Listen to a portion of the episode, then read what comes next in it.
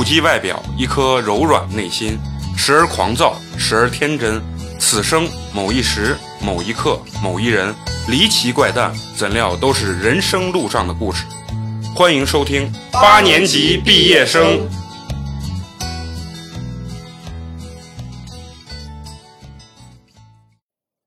大家好，欢迎收听新的一期八年级毕业生。我依旧是你们的暖男美工，你们好吗？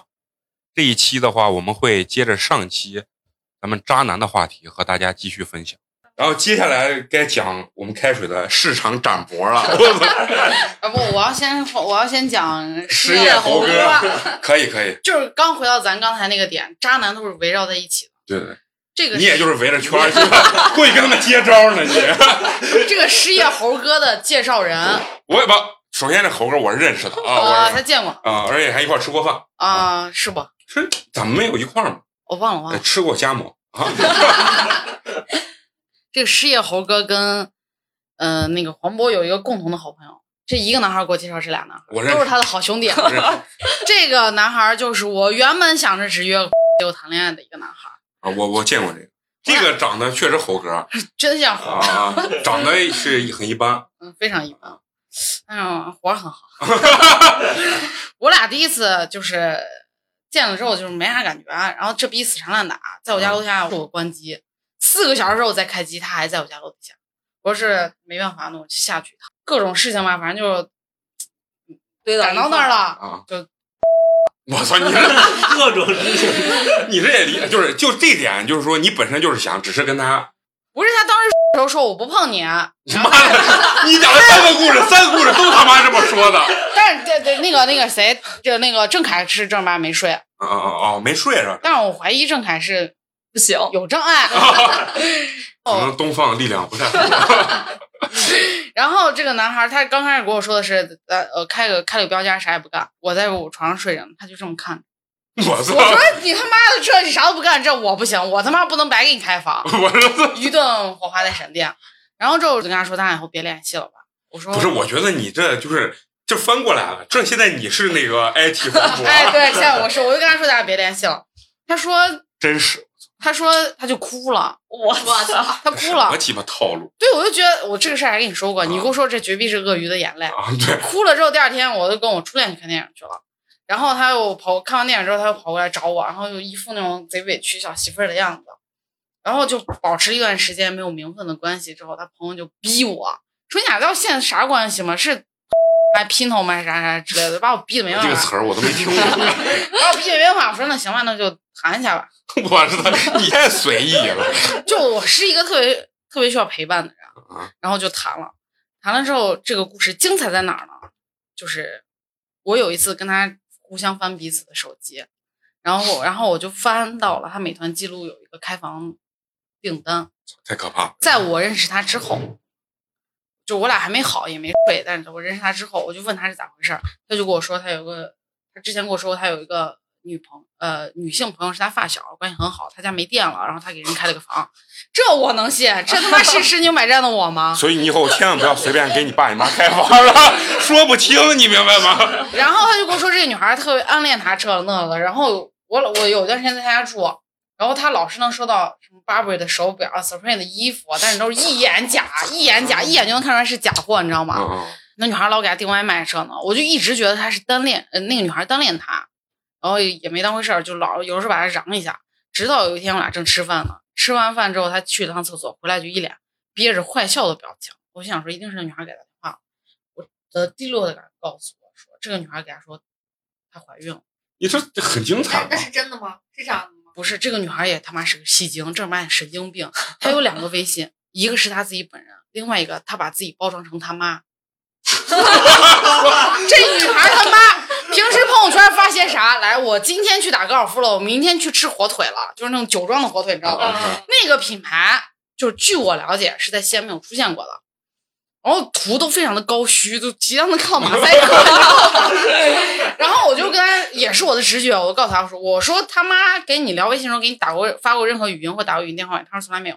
我说来你你现在当我面给他妈打个电话，他要是能接我把头给你，打多少个都不接。我说这一定是那女孩本人在那炫富呢，就表包包装自己家的条件非常优越。不是你俩都进行到这个情况，都发现这种情况，你俩还能做到心平气和，互相交流。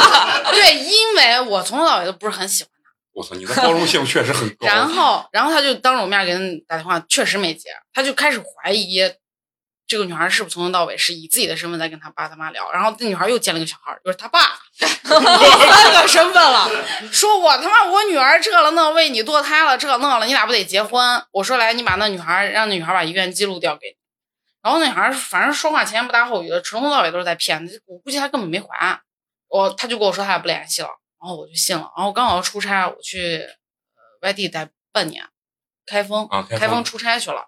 就有一天他给我发了一张截一张照片，拍一张外卖，拍一张照片发给我，说你给我叫外卖了？我说没有呀。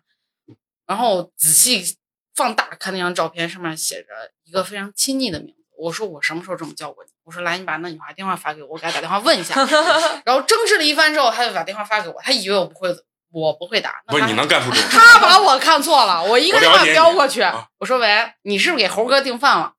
他说嗯，他说我说我是他女朋友，你是谁？他说我是他女朋友，他也说他是他女朋友。我一直以为他俩只是那女孩这猴哥也挺二的吧？真的电话号码就给过去了。然后我以为他俩中间是睡过，但是我不知道这么长时间，你知道不？而且给那女孩打完电话之后，那女孩这个电话给猴哥打过去了，你知道猴哥给人咋说吗？啊，我跟那个给你打电话人只是网友，我俩连面都没见过。我当时的火腾就起来了，你知道不？咋谈那么都很渣呀？非常之渣，我也不知道我为什么老碰到这种人。不是，你看啊，这每你你看啊，这是每个渣不一样，强势的渣，有的是装软弱的渣。然后我就跟那个女的对了一下口供，就我我跟她关系非常的友好，友好的相处，因为错不在她，是那个男孩。大家都是受害者，对是吧？啊，我是分的拎的非常轻，然后我就问她，我说：“哎，你俩几次？”那女孩数了数说七次，就我俩在一块儿半年时间。操，我说我就我就给那问那男孩，我说 我就给那男孩说，我说你确实可以，你是怎么我住你家的情况下，你还能跟那女孩？他非常委屈的跟我说，白天跟他睡，晚上跟你睡。我我觉得你可以，你他妈还是年轻，还让我说啥？神秘的东方力量。就是占了个体力好，太他妈精彩了，真的。然后，然后你知道男孩对我真的非常好，我他我见过他爸他妈，然后我也见过他身边所有的朋友，他的朋友也见过，就见过那么一次这个女孩。怎么形容这个女孩的长相？长得非常神似刘欢，包括体型，头非常的油，就贴脸上那种，你知道吗？非常之油你。说就是这个姑娘，对有三个人设的这个姑娘，对，既是他爸，又是他妈，又是他本人的姑娘。哇，我当时就不知道是为啥，我他妈哪儿不如这姑娘了，我才知道，就是因为他觉得这女孩很有钱，说是给他掏钱投一个游戏厅整到了，再加上这女孩情商确实比我高，会给他爸他妈买东西，他爸他妈知道同时有两个姑娘。他爸他妈同时都知道，这是我非常接受不了的事情。我觉得你们家教就是这样的嘛。然后有一次最奇葩，就是我知道那个女孩跟那个呃堕胎这件事儿，当时我还不认为这是一个假设的时候，我在他家哭，他妈过来给我端了杯热水。他妈知道什么情况，跑过来给我端杯热，听见我在哭，给我端了杯热水。我就觉得我操，他妈绝门了，这一家绝都奇葩。然后我跟那女孩后来对了一下口供之后，就发现非常非常之可怕。就是我也不知道他是怎么能对着刘欢的油头下去的，真的，我真不知道，灯一关还不都一样？精彩 精彩。那为什么你说他是失业猴哥？因为他我认识他的时候他就没上班，没有工资。就最后呢？最后呢？是因为什么？你俩就不联系？就发展到这儿也应该不联系。对，就是 我，因为让他把我绿了之后，我可能接受不了呀。我本来多喜欢他，我就从头到尾我他妈就是个三儿，因为他是先跟人家女孩在一起的，最后才跟我在一起。其实我我我我可以我要坦白一句啊，如果我是这个男孩儿，就是其中这几段里面一个男孩儿，我也抓不住开水的这个心理，到底怎么能满足你？到底怎么叫背叛你？我也抓不住这个点，你知道吗？你知道，虽然我接受不了，他对我非常之好，他给我洗脚，我操！就就给我洗，我操！还带搓了，你知道吗？精彩精彩！各方面都对我非常好，就这真的都对我这期有点爆炸，我操！我就不能接受这个人为什么是是这样的。我当时就有点，我当时知道他把我绿了之后，有点崩溃和失控，我就串着一块讲了吧，那一块讲吧。就是展博这件事情，就我的初恋，哦，展哦展博就是初恋哦，就我的初恋。我为什么会因为这件事失控？就是因为我之前一直没有谈过恋爱，这我二十二岁才开始谈恋爱的，因为我就觉得男人都很渣，从小看的非常透。我我但是但是你这个那你怎么还没有躲过一劫？不是不是，他他这个是啥？虽然起步很晚，但是起点都比我们高。然后就是我跟展博，我跟展博比我小小三岁，我我先形容一下展博啊，展博见过，哦，对，经常吃饭，还在一个行业。展博当时我们一块儿跟那个开水还有展博一块儿吃饭，见得特别明显，吃串儿。然后完了以后，咱们开水，然后就人家展卓呃展博吃串儿特别狂野，吃的就是满嘴的芝麻酱，对吧？然后开水呢就拿出纸在旁边就咔开始给展博擦，就是那种母性那种光辉，你抓不住开水到底喜欢那种风格，他就喜欢这种，就是就是散发出他自己能散发出这种母爱的这种光辉。我不知道是不是有这对种感觉。我是付出型人格，我享受付出的过程，而且我也就是不太计回报。哎，然后哎也不是说，接着说你的展博，然后不是你这个回报一般人抓不住，不知道怎么回报你才能满足你这个内心。然后我跟展博追我的时候嗯，展博追我的时候，我就跟他说：“我说我不我不相信男男生会怎么怎么怎么样。我说我说我没法开始谈恋爱。我说我要谈我早谈了。他说你要相信我跟别人不一样。然后他又是非常忠厚老实一个人，他见我确实非常忠厚老实。难说，是吧？然后我俩不予评价，保留我个人的意见。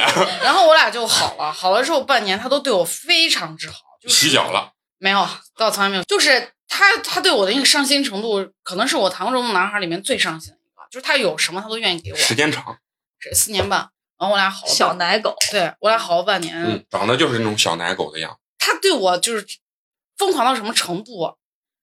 我他他连着查找我的 iPhone，他开会的时候就一直一直点着查找我的 iPhone，一直看我走到哪儿了，在哪儿，在干啥。晚上八点以后不能出门，出门是九点之前必须到家，要不然就疯，差一分钟的我发疯，把我逼得我割腕自杀，你知道到这种程度。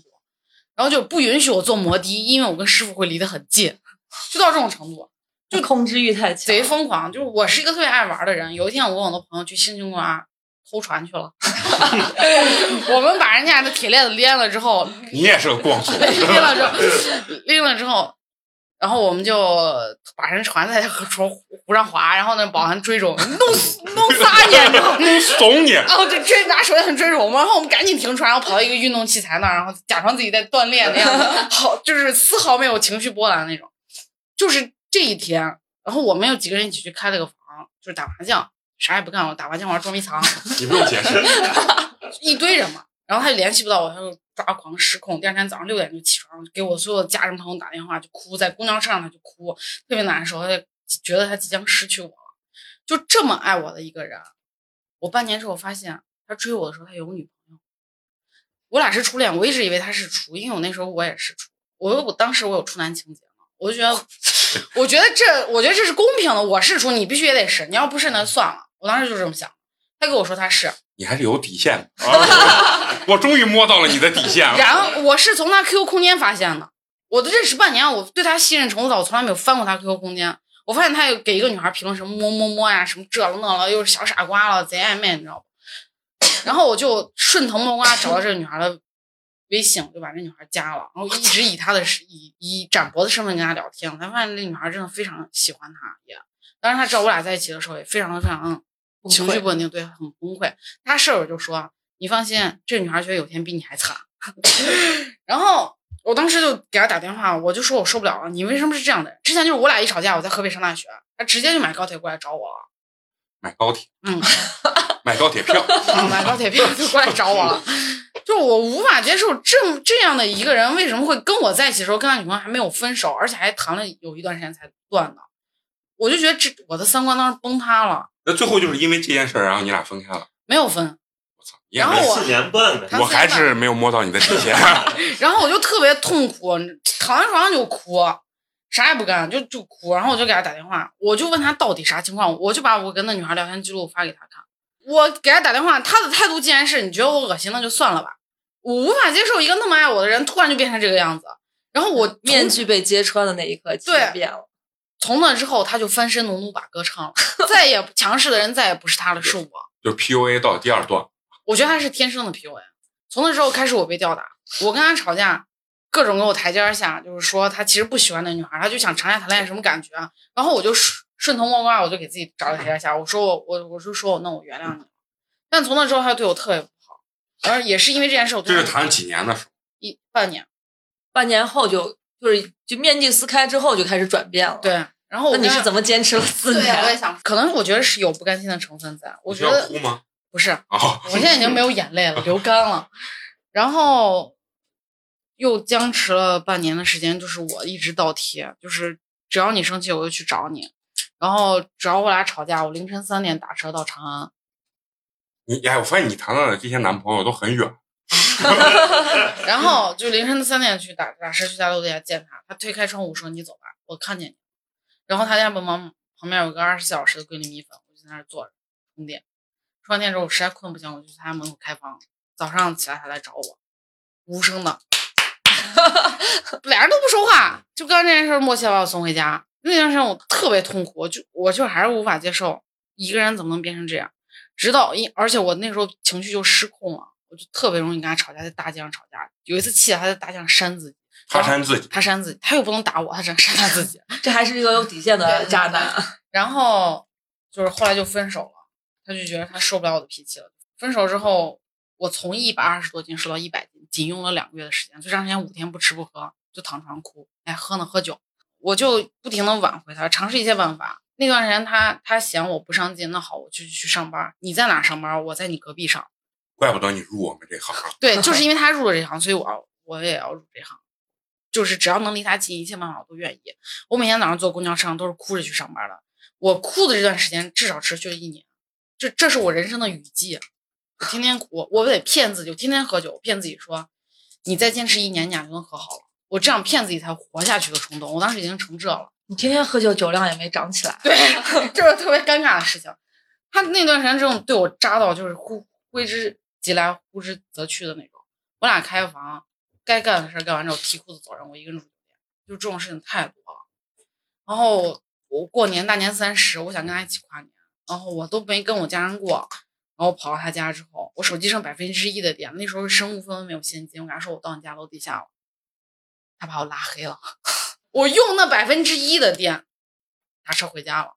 我觉得这个年是我过得最惨，就我放弃跟我家人团聚的时刻，我来找你，我就想跟你一起画个年，都没有。直到就是这种非男女朋友的关系，就除了没有名分，其他都一样的关。他在大街上都不让我看他。持续一年之后，我我刚要开学了，临走之前我问他，我说你愿意跟我和好吗？他说不愿意。不愿意之后，我就跟猴哥在一块儿。我就破罐破摔了，我觉得去你妈的，反正你也不愿意跟我和好，那我就跟别人在一起了。所以我从头到尾都不是很喜欢猴哥。只有只有四年半，就是这个时间，你的呃，这这一段时间得有个三年，就我只有刚开始那大半年是好的，后面我都是痛苦的。然后中间又有一年的时间是，嗯、保持非男女朋友的关系，就累积起来三年就是姘头，啊。然后我跟猴哥在一起之后，就是不是因为我我被绿了，嗯嗯不是我我被三儿了，嗯嗯，我就特别痛苦，我觉得难道我就不配拥有一个只属于我的男朋友？然后跟猴哥分手之后，我就给他打电话，我就非常非常生气，我就觉得为啥我他妈遇到的男人都是这？然后他就跟我说，你别就非呃安慰安慰我说你别这样，你想要啥我给你买，我要么我去你单位找你，我当时在外地出差嘛，我是一来二去，我就逼他，我说你他妈跟我和好，因为我觉得我还喜欢他那个时候，嗯嗯，这个我知道，然后逼了他很纠结那段逼。逼了他大概一两个礼拜吧。他说：“那不然咱俩先试三个月。这他妈上班呢，试”用期三个非常 雀跃的就答应了，但是非常可悲的事情就是我跟他渣，我跟他在一起之后，我发现我不喜欢他，僵持了一年时间就分手，哎，释怀。彻底释怀了。我最后跟他不联系的时候，话说得特别狠，我说：“如果你再联系我，我断子绝孙，不得好死。”就我只有咒我自己，他才会下定决心啊！就我伤害他没有用，就必须得这样。都要得不到的永远在骚动。不是，你看啊，你这最后就结束了。我还有总结语呢。你说，我为什么谈恋爱的时候就永远这么疯狂？我觉得跟他刚开始跟我在一起那半年有非常大的关系，就是他影响了我的恋爱观。就是他跟我在一起的时候，他就非常疯，就疯了，命也不要了，哪怕他逼我自杀呢，只要你不跟别的男人出去就行，小奶狗就是这样。就非常的疯狂。我觉得女生的初恋特别特别重要。我觉得就是这种，呃极端的人，不管他是极端对你好还是极端对你坏，但凡走到极端了，就特别可怕，因为他一旦反过来，是特别可怕的一件事情。还不如平平淡淡的，就这样还是比较还会稳一些，长久。从前面他等于他的故事是一个倒叙，哦对从最那个近的最近的一直到他的这个初恋。其实你把他这个四个故事听完之后啊，你才会感觉到你触摸触摸他他的他的底线，而且包括呢，你知道为什么他会就是现在变成这个就是老遇到这种渣男这种状况。其实就像你们刚才包括花花和嫂子说的，确实是被第一个男朋友影响。有影响所伤害到之后，他觉得他对这个情感他把控不住，他急需一个能够弥补和他第一个男朋友前半年那段感情同等的这种呃甜蜜感的这种情感，他急需得到这个，但是但是往往越急的话，情况下是得不到这个。对，而且我觉得像我这种女孩其实挺可怕的。我不图你钱，我也不图你啥，我要你的全部，就是我对你付出，我需要你同等。没有要求，其实就是最高的对。，就像你一个女孩要求一个男孩上进一样，上进到什么才是头？没有头，我永远都要求你上进。我觉得这挺可怕的。嫂子，你，你刚才说你还有一个故事，嗯，那个这个故事有没有你刚刚讲的那个故事劲爆？我觉得吧，就是大家听一听，嗯我觉得这也是一个比较毁三观的一个那就可以渣男的故事。开始了开始你的表演。我就是是这这个男孩是今年就年初的时候到我们店里面来应聘的，之前是在深圳，哎，深圳还是广州的那个一点点奶茶店哦上班，当那种培训培训主管，就这种的。然后今年是被他老爸老妈叫回到西安来了，刚好我们年初不是应聘的嘛，然后他就过来过来应聘来了。男孩其实看着是属于那种挺老实呀什么的，也没有穿的特别扎眼呀，就普普通通的一个男孩。然后那段时间是因为我们店里面缺人，我时不时的我可能也是跟他们一起上班，就瞎聊呢。突然有一天，我在他的手机里面就照片，他让他就拿着他的照片，他就问我，他说：“哎，嫂子，你看这个美女漂亮吗？”我一看，我说：“哎呦，这还挺漂亮的，是谁呀？你女朋友吗？”然后他就特别的就开心的那一种的，他说：“你猜。”我说：“那谁啊？是不是你女朋友？”他说：“不是。”我说：“那到底是谁？”他说：“我有点不好意思说。”不，他说我我我就问他，我说是那到底是谁？你跟我说我你他说，然后他就说，那你一定要替我保守秘密。我觉得他可能对这个秘密已经就在西安，他刚回到西安，已经保守的很辛苦了。他觉得他必须找一个人发现倾诉一下。对，然后他给我看那个照片，然后看完，他指指他自己，我说啊，是你吗？对，哦，他还有那种女装大佬哦啊。然后我就以为他的那个性取向就是是就是一般女装大佬可能就喜欢男男生，然后对啊同性，然后他把他自己包装成女装大佬。他说不是的，他他是用这种方法去钓妹子，就是先把自己 就是不是是他讲这个男主角是个女装大佬，就这就是那句话，想把妹先装 gay。不是，你知道他他是在北京，他之前是刚呃北京之后他去了深圳的一点点，他是在北京的时候就开始装女装大佬，真的超级漂亮，就是他妆化的，我觉得比一个女生都精致。他把他的口红拿过来，我发现我天呐，比我口红。然后所有的化妆品全部都是大牌，什么纪梵希呀、GUCCI 啊，就这种全部都是大牌。我说 GUCCI 在西安还没有上专柜，他说我在北京买的，反正就是全部都是大牌。超级漂亮，化化完妆之后超级漂亮。然后他那个假发多到，他那天给我看他那个箱子，好多顶假发，长短都有。然后我说我说那你弄把自己装扮成女装大佬，我之前不知道。我说你把你自己装装扮成女装大佬，是你喜欢这样子的风格去面对大家呢，还是有什么样子就是、嗯、目的目的？他说那这个样子不是更容易接近妹子吗？人家非常直接就这样子跟我说。我操，这都什么手段？我操！他在他就是用这种方法，一般妹子可能刚开始，她永远装的啊，刚开始的套路是永远装着，比如他他们在北京上班，在宿舍嘛，宿舍他先装他的舍友的女朋友，啊哦，就是装舍友的女朋友，然后跟着舍友一块儿出去，一块儿出去，然后他他会他会在大街上就打扮成这个样子，对他上街就是这个样子，分不清分不出来男女。哇，而且他的声音真的就是我第一次细细听的就就挺细的，他是不是个双啊？不是他有女朋友，而且还不止一个哇塞，啊。什么鸡巴怪咖都能有女朋友，真的。这然后他上街就是跟他的舍友一起，然后他喜欢哪个哪一个妹子，或者他的舍友喜欢哪一个妹子，对约到一起，就是因为这个女孩一直以为他和他的舍友就是男女朋友的关系嘛，然后就愿意跟他们一起出来玩神人，啊！，就愿意出来一起玩。然后一来二去就是长时间的勾搭了，哎，他就能跟那个妹子当成闺蜜，这后面都能成男女朋友。然后慢慢慢慢慢慢，人家就成了，就成男女朋友了。不是那如果我我是我我妹子，我接受不了。咋能接受得了呢？我操！我那是我跟你说，你知道这男孩多细心吗？就非常的嘘寒问暖，而且我觉得啊，就是这种渣男，他们的就思路永远是我们一般普通人就是想不到想不到的。他非常会拐弯儿，就是你就是我像刚才说的，给花花说的，你可能今天说，哎呀，我有点饿了，就这一句话，大家肯定说，那吃饭走，你想吃啥咱们去啥，他肯定会就你比如说你你说我有点饿，他肯定会。你今天早餐我给你定什么？中午吃什么？明天吃什么？对，就很面面俱到。很面面俱到很细致我，也是这种人。就是但是你不男装啊，呀，对，他女装大佬，我说这个很惊奇啊。对他女装大佬。然后我现在抖音里面收藏的所有的女装大佬，都是他当时拿我的手机抖音，他是看的。他说：“你看怎么了？这个这个就非常的出名，阿纯啊什么的那些啊，但是腐女啊这些的。嗯然后我说，但是人家就是很正常的，阿纯只是在网上这样的，啊对工作对工作的当当，但是他就是用这种的手手段去就是勾引妹子。就我觉得这也是当他吧，给妹子揭晓她身份的那一刻，我想我特别想亲眼见证一下。就是这么一对，下 谈一谈。那妹子不会觉得拧巴？所以我就觉得非常，我觉得人家肯定是有手段呀。人人家就像你们三个，如果知道我本来是个女的，最后啪我一接是个男的，你给我在，我长成金城武，你也不会跟我在一块儿吧？不，我跟你说，这要是十七八、十八九的小姑娘，对真搂不好住啊说。这这小伙子九六年的，咱们赶紧去高中 看一看吧，好不好？我操，九六年的，然后他是交的女朋友都是什么零零零零后，而且他回西安，就我知道的啊，基本上每天都在，我操，真的身体还好，身体特别好，基本上每天都是在。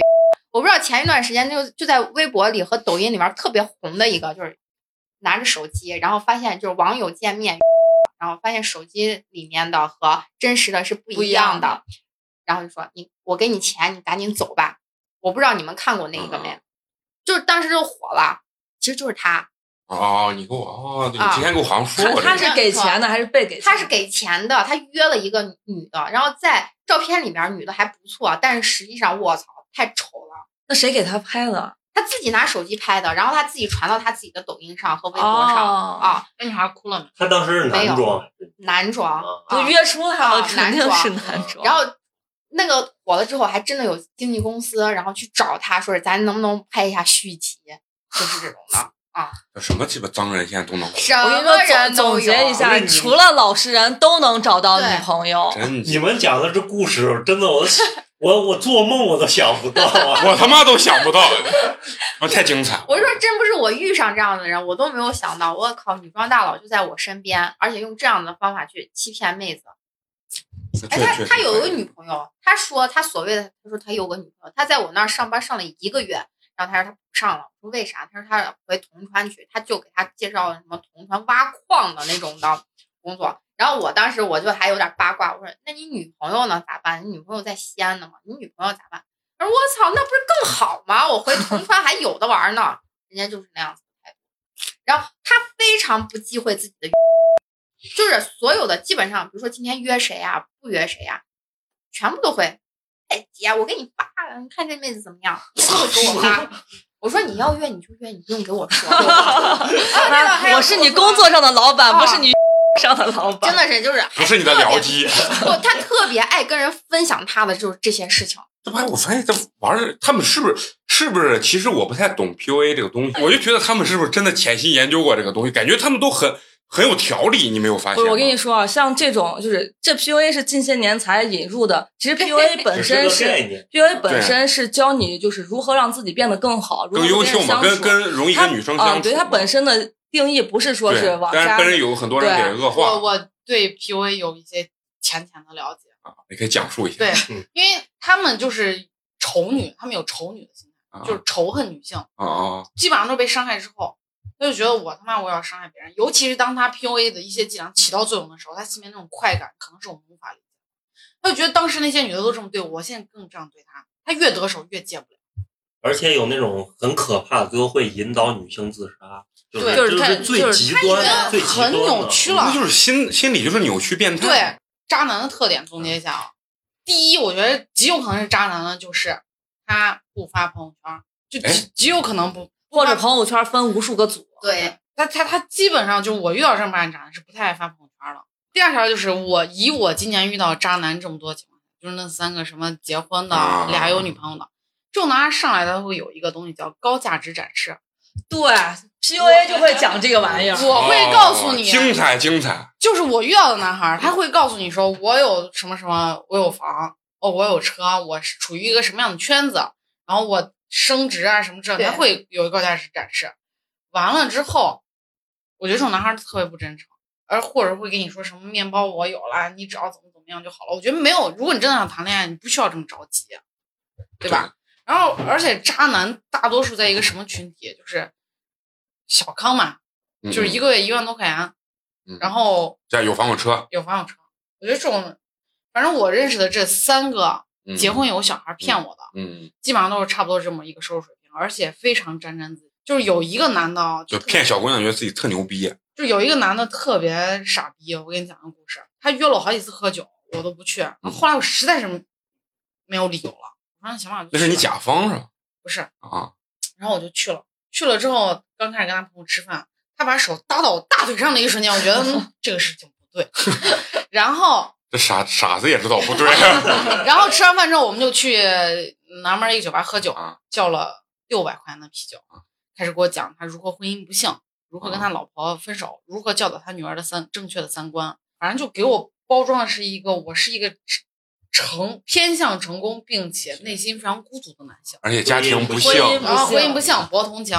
他给我暗示了一句话，已经不算暗示，除了你爸以外的所有男人给你花钱都是有目的的。嗯，他买了六百块钱的酒，临走的时候给我说：“咱俩要不要去王子酒店？”我说我不去，我妈还让我回家呢。然后我就扭头打车就走了。他在路上给我打了好几个电话，这你真的不来，我真的好难受。什么时候我什么都不会动的，我也不是真的想。天呐，他多大？三三十多吧，八八五。这话说出来，你要不睡，我把头给你。对对然后我就直我毅然决然的走了。你下次碰见这种，你就把花花的话告诉他。你还要想睡，你就直接说。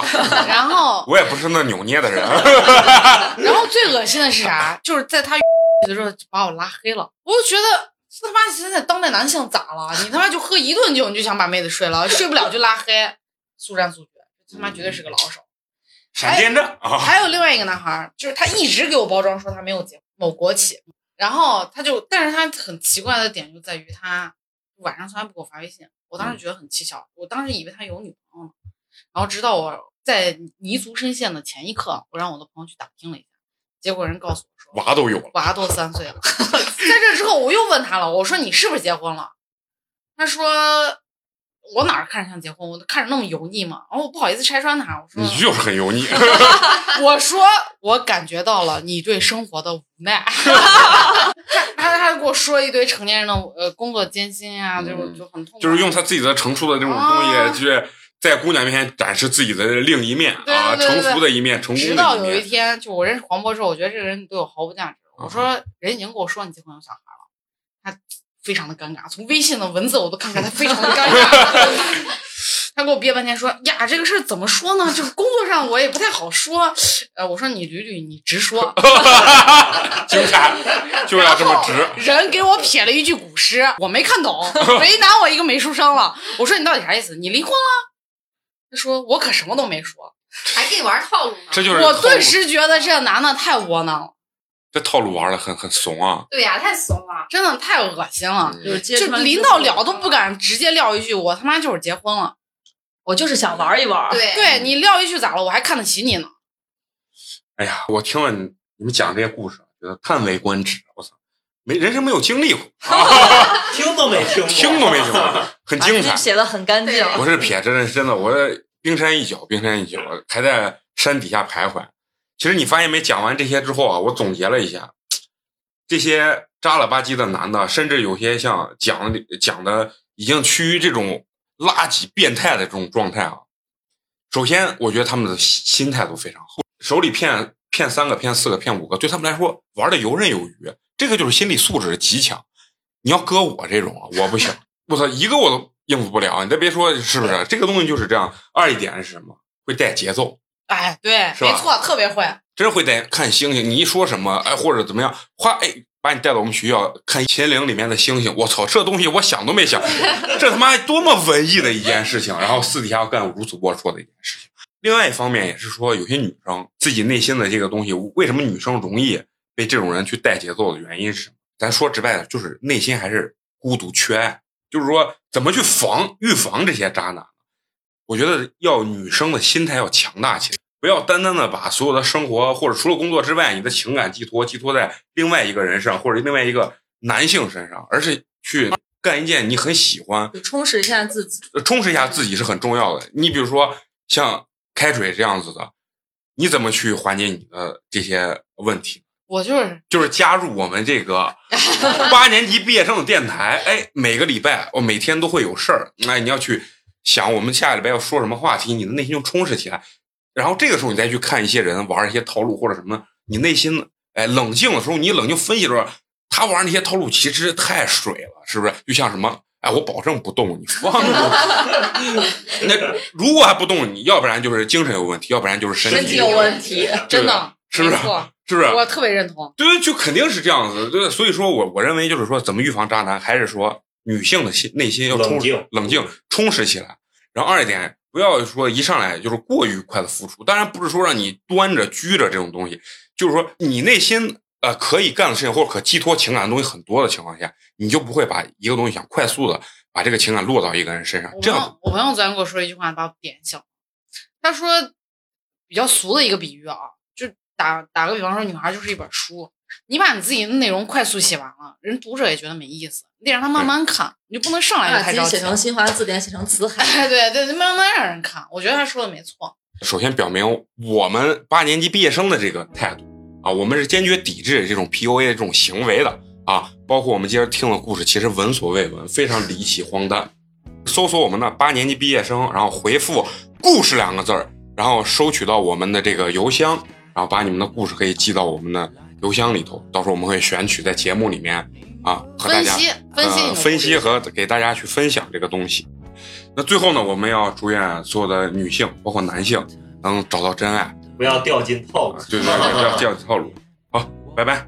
拜拜。